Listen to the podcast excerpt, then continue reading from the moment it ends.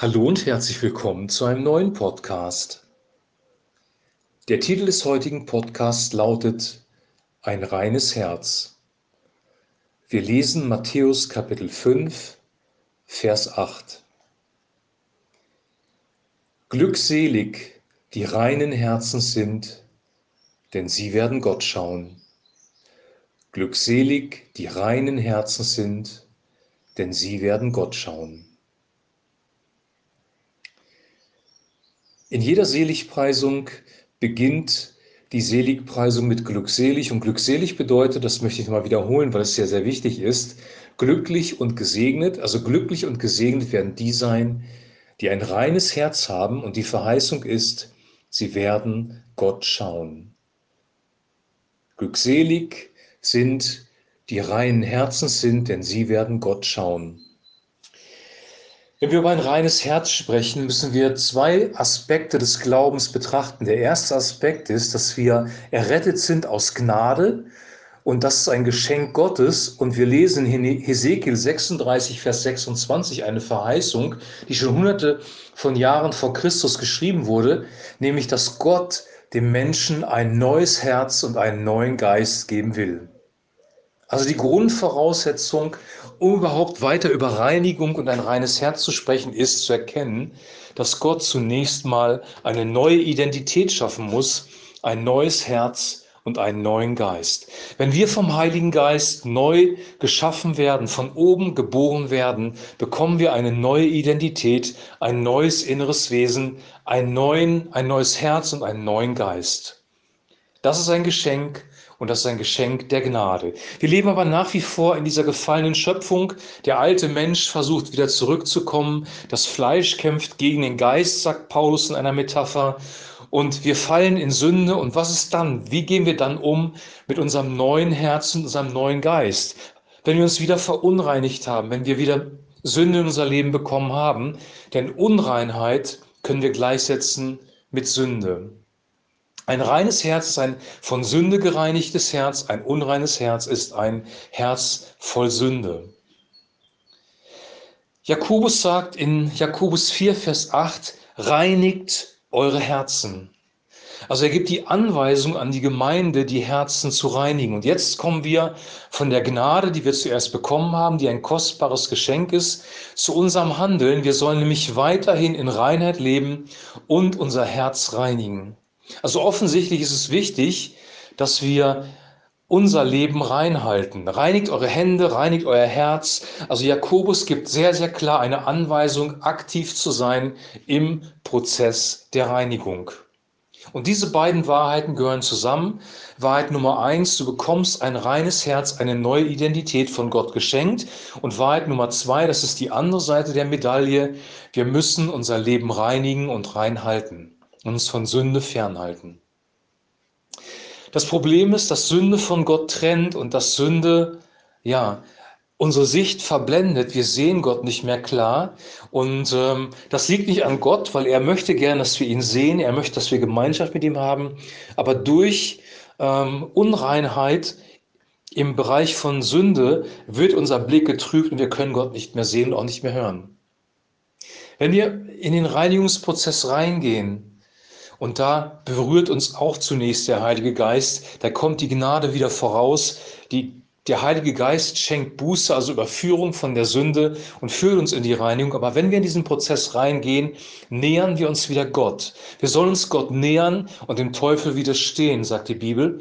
Und aktive Reinigung ist das, was wir tun sollen. So wie du dich jeden Morgen duscht oder jeden zweiten Tag, ganz wie du willst, dich auf jeden Fall duscht und wäscht und dich reinhältst, so sollst du das auch für deinen spirituellen inneren Menschen tun. Du sollst diesen Menschen reinhalten. wenn wir den, äh, das Bild des Gartens gebrauchen, wenn du deine Seele als einen Garten verstehst, in dem kostbare Blumen wachsen, ein Garten, der von einer Mauer umgeben ist, der geschützt ist, wo du auch nicht jeden reinlassen solltest.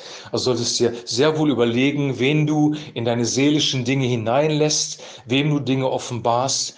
Wenn dieser Garten da ist und da Unkraut wächst, dann musst du das Unkraut auch ausreißen, um mit dieser Metapher zu sprechen. Und wie das praktisch geschieht, das lesen wir in 1. Johannes 1, Vers 9.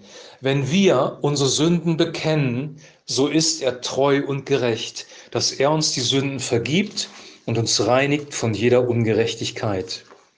Wenn wir unsere Sünden bekennen, so ist er treu und gerecht, dass er uns die Sünden vergibt und uns reinigt von jeder Ungerechtigkeit.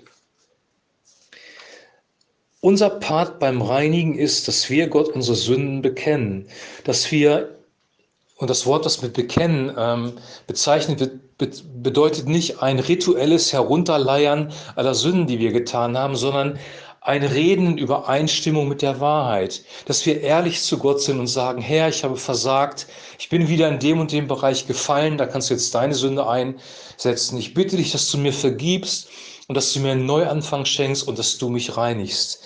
Also es geht nicht um ein rituelles äh, Abarbeiten einer Liste, sondern es geht um eine lebendige Beziehung zu Gott, zu ihm zu kommen, Sünden zu bekennen und Reinheit zu empfangen.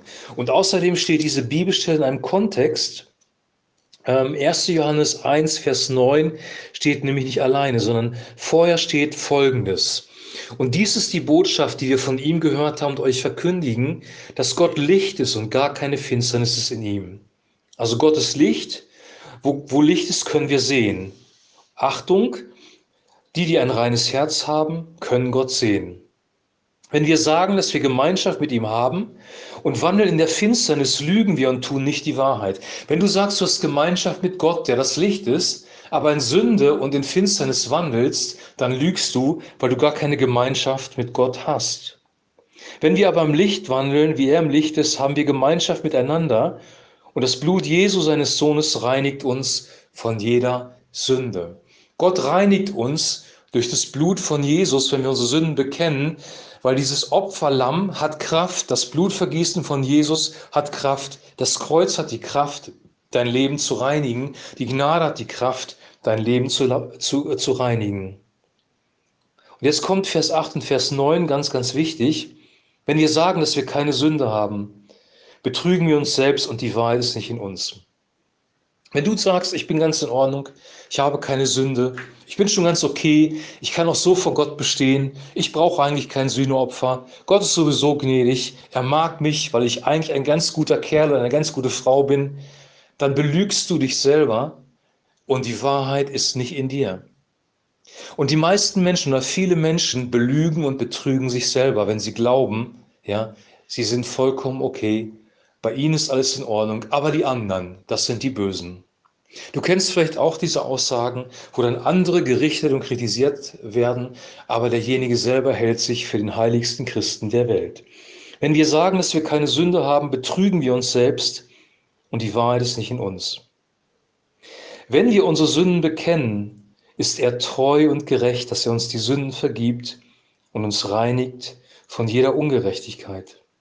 Wenn wir sagen, dass wir nicht gesündigt haben, machen wir ihn zum Lügner und sein Wort ist nicht in uns. Also eingebettet ist dieser Vers in die Aussagen, wenn wir sagen, dass wir keine Sünde haben, betrügen wir uns selbst. Und wenn wir sagen, dass wir nicht gesündigt haben, machen wir ihn zum Lügner. Du machst Gott zum Lügner, du spuckst Gott ins Angesicht, wenn du sagst, du hast nicht gesündigt. Wenn du aber deine Sünden bekennst, das ist die positive Verheißung, ist er treu und gerecht, dass er dir die Sünden vergibt und dich reinigt von jeder Ungerechtigkeit. Das ist eine sehr, sehr große Herausforderung, weil Unreinheit ist in unserer Gesellschaft omnipräsent, immerwährend da. In der westlichen Welt vielleicht an allererster Stelle sogar sexuelle Unmoral in jeder Art und Weise, in jeder Form, die es gibt. Wir legitimieren mittlerweile alles und halten alles für richtig und für gut. Und da ist Gott anderer Meinung. Er sagt nämlich, dass wir heilig und rein leben sollen. Und seine Maßstäbe, die im Neuen Testament sind die entscheidenden Maßstäbe und nicht das, was Menschen sagen. Weder religiöse Führer noch Politiker noch die Gesellschaft sind entscheidend, sondern Gottes Wort ist entscheidend.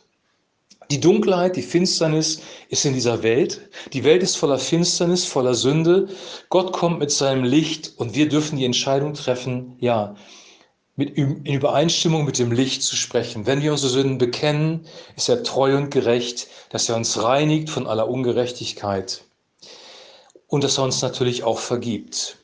Und wenn du das getan hast, bitte Gott um die Kraft des Heiligen Geistes, dass du weiterhin in der Reinheit leben kannst. Verbringe Zeit mit ihm Tag für Tag, weil in seiner Gegenwart ist Licht und Licht fließt von ihm zu dir durch den Heiligen Geist. Wenn du dauerhaft im Licht leben möchtest, dann lebe dauerhaft mit Gott und lass dich dauerhaft von ihm reinigen. Ich wünsche dir, dass du diese Wahrheit in diesem kurzen Text erkennst, dass du erkennst, dass es wichtig ist, dass wir realisieren, wir leben in Sünde, dass es wichtig ist, aus der Finsternis auszusteigen, dass wir zwar durch Gnade errettet sind, aber unser Part ist, unsere Sünden vor ihm zu bekennen, in Übereinstimmung mit seiner Wahrheit zu sprechen und ihm nachzufolgen. Und wenn du das tust, wirst du dauerhaft im Licht leben und dann bist du glückselig und zwar deswegen, weil du Gott siehst, weil du ihn schauen wirst. Und das wünsche ich dir und das wünsche ich auch mir. Ich wünsche dir jetzt noch einen super gesegneten Tag, ein gesegnetes Wochenende. Wir hören uns Montag wieder mit einem neuen Podcast und bis dahin wünsche ich dir ein herzliches Shalom.